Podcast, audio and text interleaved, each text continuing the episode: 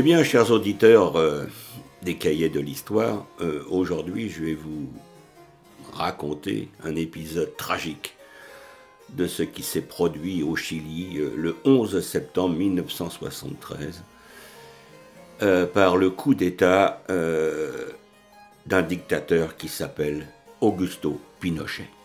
Alors, ce 11 septembre 1973, eh bien, le gouvernement chilien de Salvador Allende gouvernement légal, qui est arrivé au pouvoir par les urnes, est la cible d'un coup d'État militaire dirigé par Augusto Pinochet. Alors la crise qui couvait depuis des mois, retranchée dans le palais présidentiel de la Moneda, eh bien Allende assiste impuissant à la prise de contrôle du pays par une junte militaire. Alors, qui est, euh, Salvador Allende? Eh bien, Allende, il est né en 1908. Il est issu d'une famille bourgeoise aux valeurs libérales. Il est médecin de formation et sa grande passion reste la vie politique. Euh, une vie politique qu'il intègre en tant que leader étudiant au début des années 30. Et il est un des membres fondateurs du Parti socialiste du Chili en 1935 et il reste attaché à cette structure sur laquelle son influence deviendra peu à peu déterminante. Alors il est député, puis il est ministre de la Santé en 1938 et devient secrétaire général du Parti socialiste chilien en 1944. C'est un homme euh, intègre, euh, d'une grande finesse intellectuelle, et Allende représente le visage respectable et modéré de la gauche Alors, bien qu'il soit intéressé par des expériences plus radicales, comme la révolution cubaine par exemple, il prône malgré tout une transition pacifique et démocratique vers le socialisme. Alors durant les années 60, le Chili, dont l'économie est marquée par de fortes tendances inflationnistes, se modernise profondément. Mais si la démocratie chrétienne est au pouvoir depuis 1964 et conduit des réformes progressistes, notamment un début, un tout début de réforme agraire, une certaine modernisation du système d'éducation, la constitution également d'entreprises publiques dans des domaines stratégiques, mais elle ne peut quand même pas empêcher la montée en puissance de la gauche et de son représentant emblématique Salvador Allende. Alors, euh, le scrutin des élections de septembre 1970, marqué par une très forte polarisation de l'opinion, eh bien débouche sur un résultat serré. Allende euh, atteint 36,6% des voix, Alessandri, donc le conservateur, 35,3%, vous voyez, euh, il y a 1% d'écart, et euh, le démocrate chrétien Tomic, 28,1%. Euh, Alors, en l'absence de majorité absolue, eh bien, la constitution chilienne prévoyait que ce soit le Congrès qui choisisse le nouveau président. Alors, durant les semaines qui vont suivre euh, cette élection, un rude combat parlementaire s'engage, combat dans lequel les États-Unis, via la CIA, il faut le préciser, vont peser de tout leur poids pour qu'Allende ne soit pas élu. Ainsi, Washington met en œuvre un plan visant à pousser l'armée chilienne à s'insurger. Cette tentative échoue dans des circonstances dramatiques. Euh, d'ailleurs, le commandant en chef de l'armée, un loyaliste, en sera d'ailleurs la victime. Et quoi qu'il en soit, eh bien, un accord secret passé entre euh, M. Tomic et M. Allende permet à celui-ci de devenir président à l'occasion du vote du Congrès le 24 octobre 1970. Alors Salvador Allende met rapidement en œuvre le programme de l'unité populaire et l'épreuve de force avec la droite s'engage sur le terrain de la nationalisation des industries du cuivre. Il faut préciser que le Chili est un très grand producteur de cuivre, qui est un matériau stratégique. À l'été 1971, eh bien, la mesure finit par être mise en place. L'État chilien devient propriétaire des mines de cuivre en compensation d'indemnisation pour les entreprises qui les exploitaient jusque-là. Et alors la réplique de Washington est immédiate. Sur les conseils d'Henry Kissinger, le président Nixon organise un boycott des prêts internationaux au gouvernement chilien. Si dans un premier temps la politique du gouvernement d'Allende semble une réussite, par exemple l'inflation commence à baisser, le pouvoir d'achat augmente et la croissance est vigoureuse. Eh bien l'année 72 voit l'émergence de difficultés inquiétantes. Alors d'une part, les réformes engagées et les pressions extérieures pression en provenance des États-Unis, entraîne un regain de la polarisation de la société chilienne. La réforme agraire, qui s'accompagne parfois de confiscation de terrain, pousse certains agriculteurs à s'opposer violemment au gouvernement. La tension est aussi forte dans la rue, habilement entretenue par l'opposition. Allende doit de plus faire face aux radicaux de l'unité populaire qui réclament, eux, une accélération de la transition vers le réellement socialisme, quitte à aller à l'affrontement armé avec la droite. D'autre part, à cela viennent s'ajouter à partir de l'année 1972, vers le printemps, un ralentissement de la croissance, puis eh la récession. Alors, privé du soutien des élites économiques et des sources de financement internationaux, eh bien le Chili fait face à la spirale infernale de l'endettement et de l'inflation. La population, voyant ses conditions de vie se dégrader fortement, proteste régulièrement dans la rue. À l'agitation populaire se conjuguent évidemment les difficultés d'Allende à gouverner. En raison de la vigueur de l'opposition parlementaire et de la démission, enfin je dirais des démissions en chaîne des ministres. La droite, cette fois regroupée au sein de la CODE, Confédération démocratique du Chili, tente même d'obtenir la destitution du président, ce qu'elle rate de très peu. Enfin, l'armée, jusque-là maîtrisée par le général Prats, ministre de la Défense et loyaliste, se décide à agir de manière ouverte. Et, et nous voici au, à la journée du 11 septembre 1973. Alors, à l'été 73, Prats est vertement critiqué par ses pairs. Je parle du général Prats, qui est loyaliste, en raison effectivement de son loyalisme au président. Alors que le pays est plongé dans une grève, une grave crise, à cause des camionneurs dont le rôle vital s'explique, c'est évident, par la géographie du pays. Sous la pression, le général Prats démissionne de son poste de ministre de la Défense et de commandant de l'armée le 23 août 1973. Alors, Allende, sans s'en rendre compte, nomme pour le remplacer le général Augusto Pinochet. Effectivement, Pinochet est réputé sans aucune envergure et relativement apolitique. Il a étouffé deux mois plus tôt, d'ailleurs, une tentative de rébellion d'un régiment de blindés. Alors ce militaire de carrière catholique, né en 1915, c'est jusque-là tenu à l'écart des complots qui se trament dans l'armée contre Allende. Néanmoins, néanmoins, il est contacté par l'amiral Merino, le commandant en chef de la marine, et âme des conspirations contre le président. Merino, qui peut se vanter du soutien d'une bonne partie du corps des officiers généraux,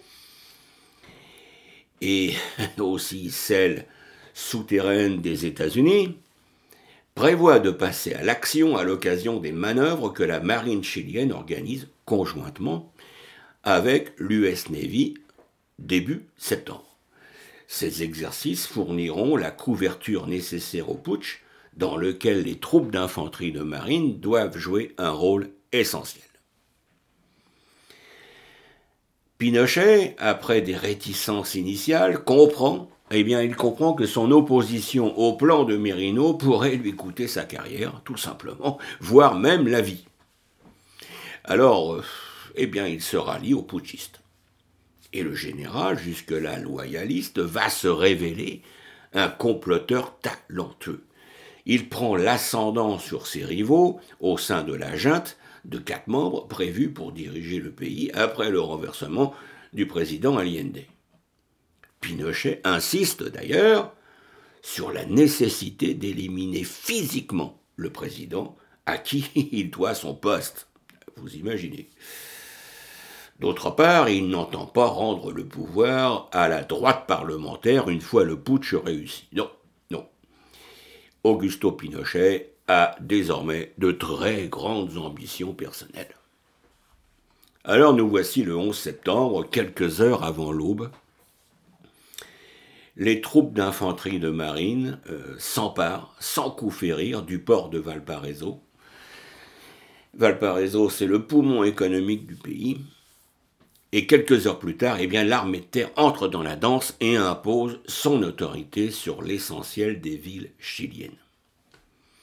À Santiago, la capitale, eh elle entreprend, à l'aide de l'aviation, de réduire au silence les radios et les chaînes de télévision.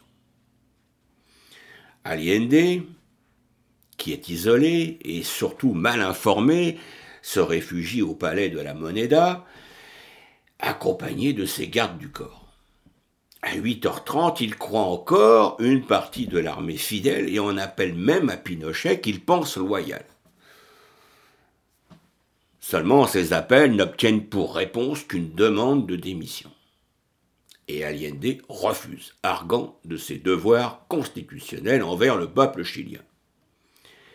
De toute manière, cette demande n'était qu'une manœuvre de Pinochet pour le supprimer ensuite. Et après un ultime discours radiophonique adressé aux Chiliens, eh bien, le président se résigne à affronter l'assaut de l'armée avec ses 42 gardes du corps. À 9 heures du matin, eh bien, le siège de la Moneda s'engage à grand renfort de blindés et d'infanterie. Tenus en respect par les snipers de la garde d'Allende, les militaires font appel à l'aviation qui bombarde la résidence. De violents combats s'engagent, les gardes du président finissant par succomber sous le nom. Et à 14 heures, lorsque les armes se taisent, eh bien, Salvador Allende est retrouvé mort. Il s'est suicidé dans des circonstances qui n'ont pas été très bien éclaircies. Alors, dans les jours qui suivent le coup d'État, eh bien, Augusto Pinochet fait en sorte de mettre le pays au pas, tout en assurant son pouvoir personnel. Après avoir fait dissoudre toutes les institutions représentatives comme le Congrès ou même les communes, et les partis politiques et les syndicats, eh bien, il organise la répression dans le cadre de l'État d'urgence. Et plus de 100 000 personnes vont être arrêtées et plus de 3 000 seront exécutées ou disparaîtront purement et simplement. Alors, bien que condamnant officiellement cette violence d'État, eh bien, les États-Unis soutiennent le nouveau régime qui devient un de leurs meilleurs appuis dans la lutte contre le communisme en Amérique du Sud et ceci dans le cadre de l'opération Condor qu'on a déjà évoquée il y a quelques semaines. Alors,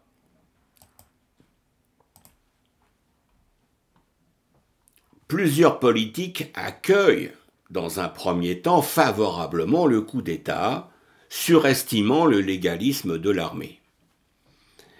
Par exemple, les, anciens présidents Frey et Halloween se réjouissent du renversement d'Allende auprès des ambassadeurs étrangers. Le second annonce, donc Halloween, le soutien des chrétiens démocrates le 10, mais il est contredit par son parti. D'autres personnalités expriment un certain soulagement, mais cette attitude disparaît quand on apprend la répression en cours. Alors, la junte militaire est dirigée par quatre officiers. Il s'agit donc de Augusto Pinochet pour l'armée de terre, euh, Guzman pour l'armée de l'air, Merino pour la marine, et puis Duran pour la police nationale, qu'on appelle les carabinieros. Alors, euh, le 13 septembre, donc deux jours plus tard, la junte dissout le Congrès, suspend la Constitution et interdit les partis politiques, comme je le disais. Les libertés publiques sont supprimées, l'état d'urgence proclamé et le couvre-feu instauré. La liberté de la presse est abolie, la répression est particulièrement violente, et pendant des jours, on verra des cadavres joncher les bords des routes ou flotter tout simplement sur le fleuve Mapocho qui traverse la ville de Santiago. Pour la junte, il s'agit d'une guerre intérieure. La répression cible en particulier bah, les communistes, les socialistes et les militants du MIR, MIR. Près de 1800 personnes sont assassinées en quelques semaines et des milliers d'autres arrêtées. Des femmes sont également violées par les putschistes. Étant donné la quantité phénoménale de Chiliens de gauche que la junte militaire fait prisonniers sous les ordres de Pinochet, eh bien les prisons d'État sont bien vite surpeuplées. C'est pourquoi de nombreux bâtiments furent improvisés en prison, dont, entre autres, le bateau Lébou, qui n'avait plus de machine, ainsi que l'Esmeralda, mais également le Stade national et le Stade chilais, sont temporairement transformés en immenses prisons où les prisonniers sont torturés et parfois même exécutés sommairement. Sommairement, excusez-moi. Alors, au total, sous le régime de la junte militaire, eh bien, on estime à 3000 le nombre de disparus. Une note interne de la junte militaire établit à 320 le nombre des exécutions ayant eu lieu dans la période du 11 au 30 septembre. Le département américain lui-même intervient pour demander que les exactions cessent, mais, celles-ci, malheureusement, se poursuivront durant toute l'année 1973 et puis durant même toute la durée de la dictature. Et en faisant du général Pinochet le chef suprême de la nation en 1974, eh bien la junte envisage euh, n'envisage pas du tout, je l'ai dit, euh, de se rendre à brève échéance le pouvoir au civil. Non, non. Alors plusieurs des ministres d'Allende, ainsi que le leader communiste Luis Corvalan, sont emprisonnés sur l'île Dawson, qui se trouve tout au sud du Chili, dans le détroit de Magellan. Le KGB tenta de faire de ce dernier une figure symbolique et a prévu un plan d'évasion impliquant une opération secrète avec sous-marins et hélicoptères. Mais le plan sera rejeté et Korvalan échangé plus tard contre le dissident soviétique Vladimir Bukovsky. En septembre 1974, l'ancien général Carlos Prats sera assassiné à Buenos Aires où il s'était réfugié par des agents d'Augusto Pinochet.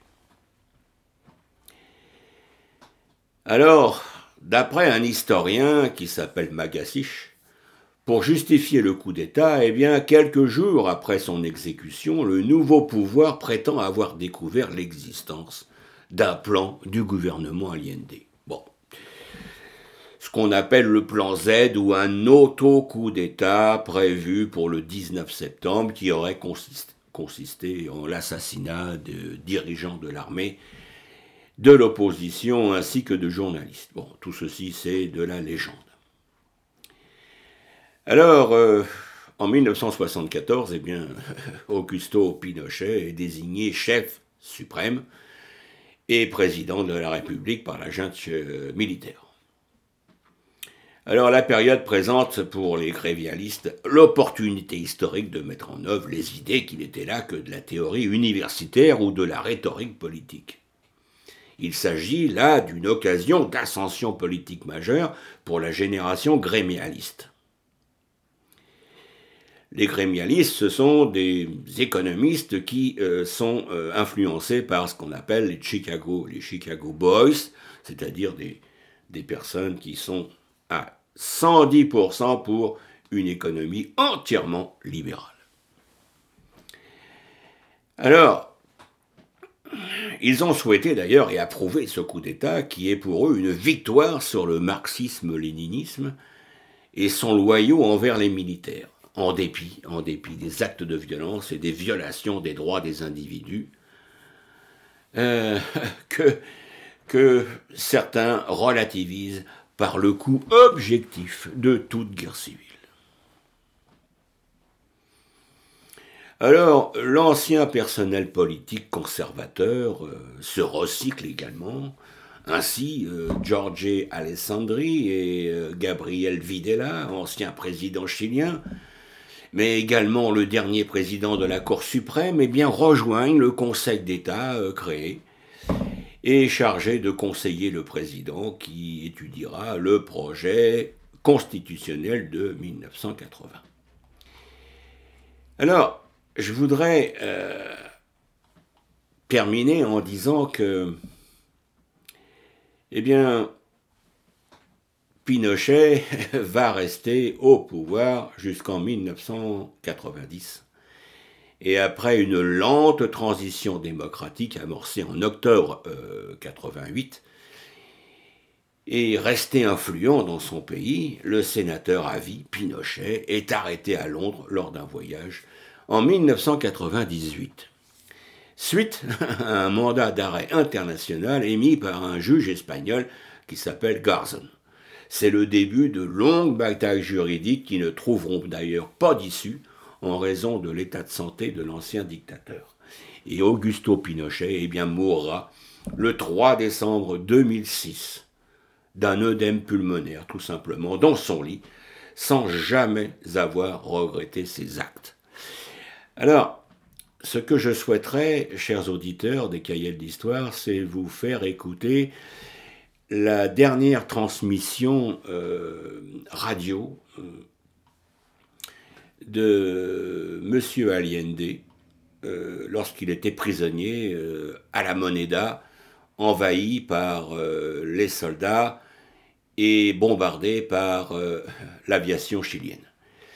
Je vais également, puisque c'est diffusé évidemment en espagnol, vous donner une traduction en essayant de ne pas trop influer sur les paroles euh, du président Allende. Écoutez, s'il vous plaît.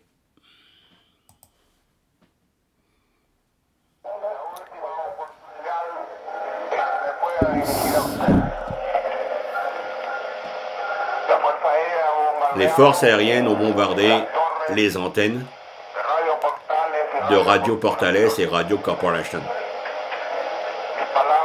Mes paroles n'exprime pas l'amertume, mais la déception. Que ces paroles soient ce châtiment moral de ceux qui ont trahi, de trahir le serment qu'ils firent. Soldats du Chili, commandant en chef titulaire, l'amiral Merino qui s'est auto-désigné, et puis M. Mendoza, général méprisable, qui hier encore manifestait sa solidarité et sa loyauté. Alors face à ces événements, il ne me reste qu'une chose à dire aux travailleurs. Je ne renoncerai pas. Impliqué dans cette étape historique, je payerai de ma vie la loyauté du peuple. Et je vous. Dis que j'ai la certitude que la, grande, la graine que nous avons semée dans la conscience, digne de milliers et de milliers de Chiliens, ne pourra rester enfoui définitivement. Ils ont la force, ils pourront nous asservir, mais on ne peut arrêter les mouvements sociaux, ni par le crime, ni par la force. L'histoire est à nous, et ce sont les peuples qui la font. Travailleurs de ma patrie, pour la loyauté dont vous avez toujours fait preuve,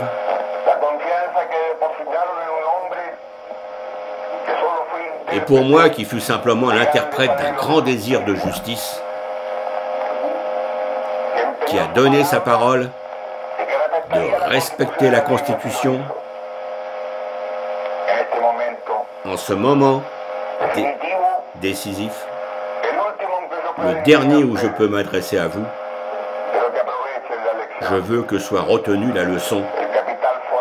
Le capital impérialiste, uni à la réaction, ont créé le climat propice pour que les forces armées rompent avec leurs traditions.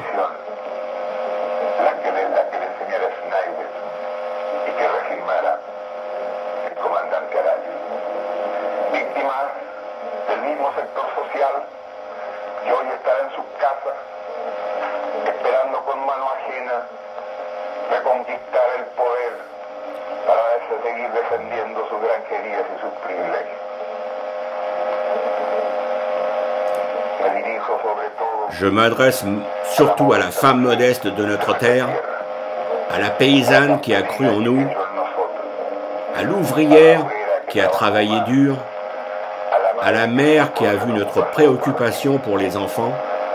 Je m'adresse au cadre de la patrie, au cadre patriote, à ceux qui depuis des jours ont continué à travailler malgré la sédition,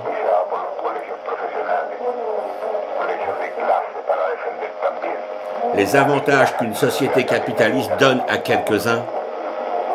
Alors je m'adresse à la jeunesse, à ceux qui ont chanté et qui ont transmis leur combativité. Je m'adresse à l'homme du Chili, à l'ouvrier, aux paysans, à l'intellectuel, à tous ceux qui seront persécutés. Parce que dans notre pays, le fascisme était déjà présent depuis longtemps.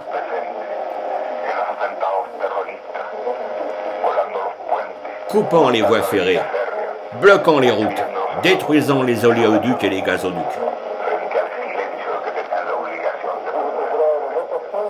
Ils se sont tous compromis, mais l'histoire les jugera.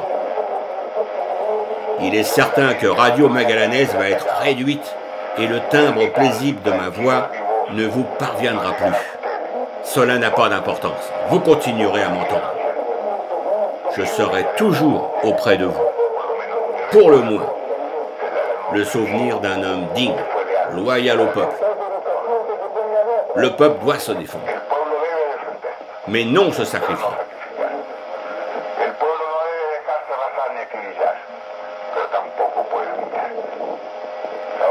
Travailleur de ma patrie, j'ai confiance dans le Chili et son destin. Plus tard, d'autres hommes dépasseront ce moment obscur et amer où la trahison prétend s'imposer. Allez de l'avant, en sachant que bien plus tôt qu'il ne paraît, de nouveau s'ouvriront les grandes avenues par lesquelles passait l'homme présent pour construire une société meilleure. Vive le Chili